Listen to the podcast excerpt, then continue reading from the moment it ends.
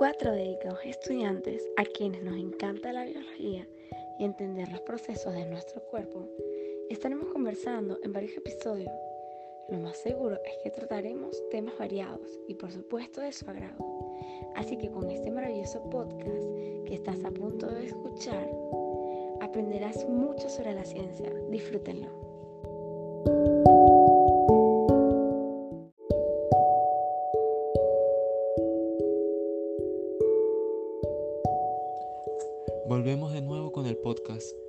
Break Científico, donde le damos la bienvenida a todos los profesores y estudiantes del grandioso Colegio San Agustín El Paraíso y a cualquier otra persona que nos desee escuchar desde donde esté. También les comentamos que en este tercer capítulo hablaremos sobre el proyecto de investigación realizado durante todo el año y parte del anterior. Me imagino que has escuchado o hasta tal vez has hecho uno. Pero como siempre estamos en busca del saber y entretener, nos interesa que te conectes y escuches la explicación de nuestro fabuloso tema que elegimos.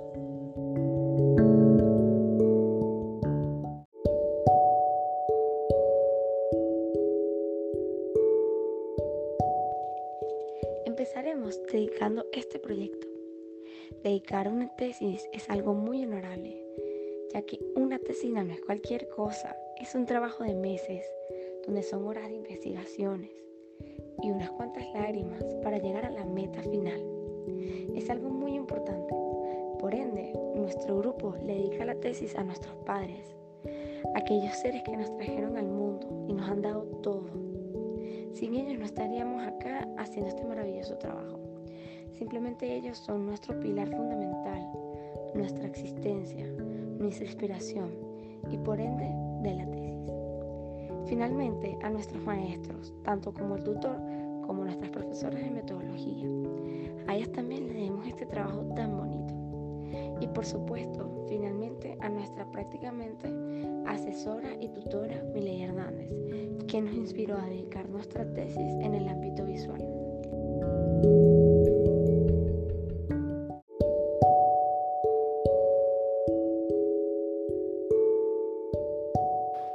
Y antes que nada, como un grupo, si algo hemos aprendido es que en la vida siempre se necesita el apoyo de las personas que te rodean, trabajar en equipo, coordinados y siempre unidos. Y así sabrás que llegarás muy lejos y muy alto, como el águila de Hipona, que tanto representa a la comunidad del colegio. Definitivamente no hubiese sido lo mismo sin nuestro tutor de tesis, nuestras queridísimas profesoras de metodología, que siempre estuvieron ahí para cualquier duda y corrección que surgiera a la hora de nuestra investigación. También a nuestra asesora de salud visual, Miley Hernández, quien nos guió en términos y bases de la tesina, a nuestros padres, que aunque no sean profesores, nos apoyan siempre desde lejos. Es importante acotar que llegar hasta acá no fue algo fácil, fueron noches de desvelos y de arduo trabajo, pero todo valió la pena para poder culminar con nuestro interesante tesino. De todo corazón, muchísimas gracias.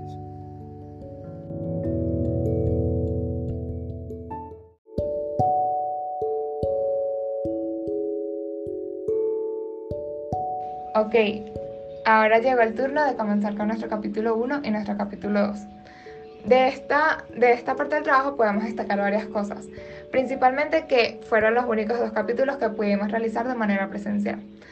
Por lo tanto, quizá nos pareció mucho más didáctico y además estábamos muy motivados y emocionados a hacerlo porque pensábamos, wow, ya nos llegó el momento de hacer nuestra tesis.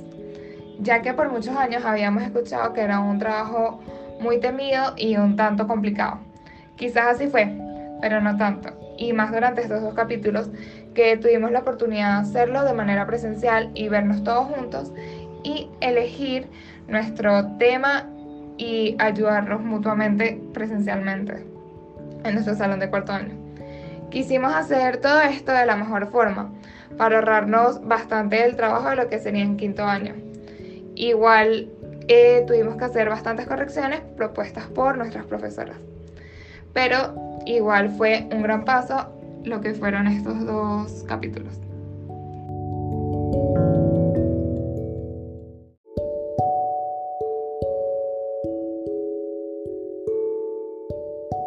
Ahora les hablaré un poco de lo que es el desarrollo de esta parte de nuestra investigación, que sería el capítulo 1 y 2.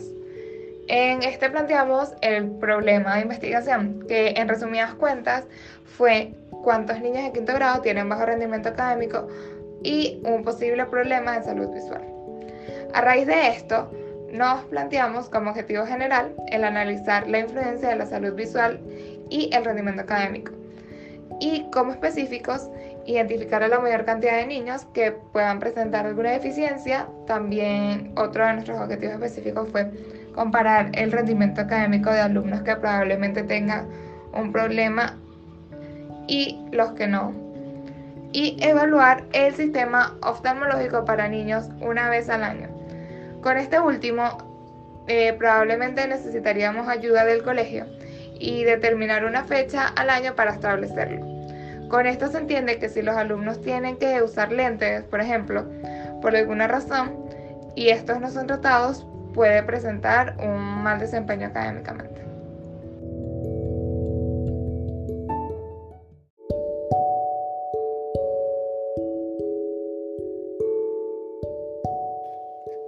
El gran capítulo 3 fue el que realizamos en el segundo LATS de nuestro quinto año online, que fue posible gracias a las herramientas propuestas por las profesoras para su mejor desenvolvimiento en este entonces. Tuvimos todo el lapso para realizarlo, fue relativamente tranquilo, se podría decir, para poder hacerle todas las consultas tanto al tutor como a los profesores en clase. Aquí vimos a profundidad lo que son las poblaciones. La que se escogió como grupo de tesis fue la del Colegio San Agustín del Paraíso, de los estudiantes de quinto grado de la sección C, es decir, un total de, se podría decir, de que 49 alumnos, donde el promedio de edad es entre 10 a 12 años. Y en cuanto a la muestra, no la llevamos a cabo debido a que se puede ver mejor comparando. También clasificamos dos de las variables, la salud visual como independiente y el rendimiento académico como la dependiente, ya que es lo que estábamos evaluando desde el punto de vista de mejorar la calidad visual del estudiante para rendir mejor en clase. Nuestro material para evaluar fue una encuesta con una medida de pocas veces, algunas veces, sí y no.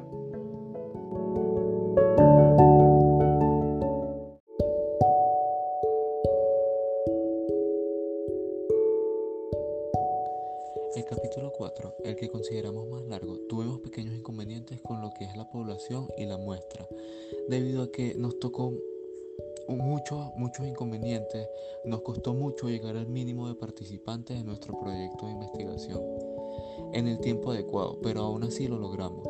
Gracias a la ayuda del tutor que le recordaba tanto a los alumnos como a los padres a diario y además gracias a que él tenía la oportunidad de hacerlo porque es su profesor guía. No expondremos cada resultado de cada pregunta debido a lo extenso que sería, pero no lo podemos pasar por alto, así que haremos un resumen juntándolo del último capítulo, el número 5. Pero básicamente se determinó qué cantidad de alumnos piensan que deben usar lentes, a cuántos les duele la cabeza luego de una clase tan pesada como la puede ser una clase de matemática, cuántos sienten que las letras y los números se les juntan cuando están leyendo y tienen mucho texto, se confunden y no pueden, no pueden terminar de leer su lectura común o tan simple que cualquier niño debería hacerlo. ¿Cuántos tienen familiares que usan lentes y así saber si tienen tendencia a ello? Entre muchos otros. Ahora sí, culminando con el capítulo de las conclusiones y recomendaciones, donde podemos decir que se logró lo que esperábamos con nuestro instrumento de recolección de datos y llegamos a las siguientes conclusiones.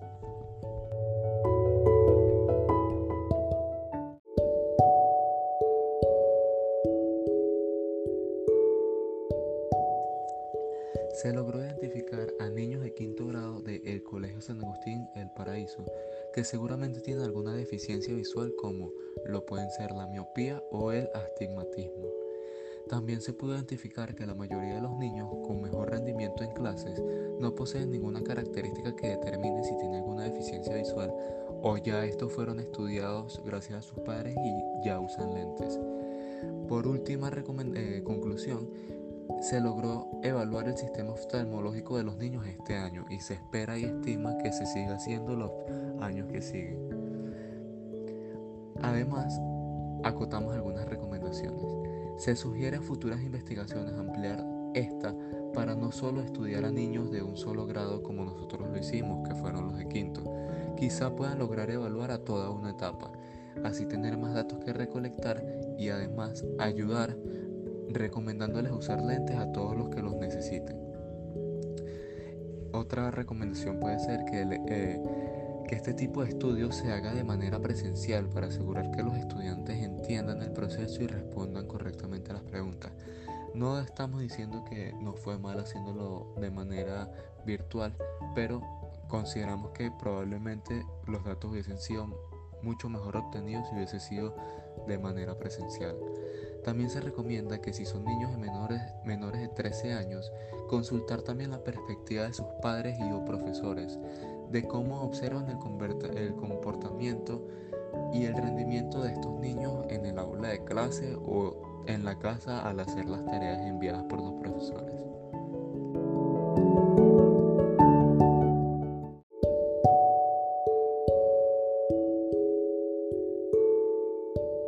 Y así hemos concluido con lo que fue este maravilloso proyecto de investigación.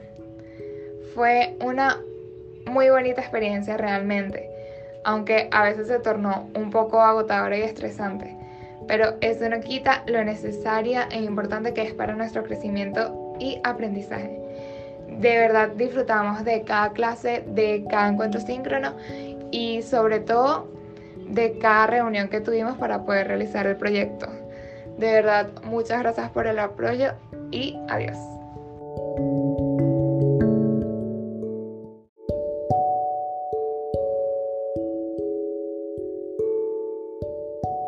Con esto finalizamos el tercer y último episodio de nuestro maravilloso podcast. Esperamos que te haya incentivado y quizás ayudado a tu proyecto de investigación. Sabemos que ninguno se arrepintió de haber escuchado ninguno de los tres capítulos y haber completado este maravilloso podcast. Este finalizó, pero no te alejes mucho que lo más probable es que hagamos otro. Cuídense mucho.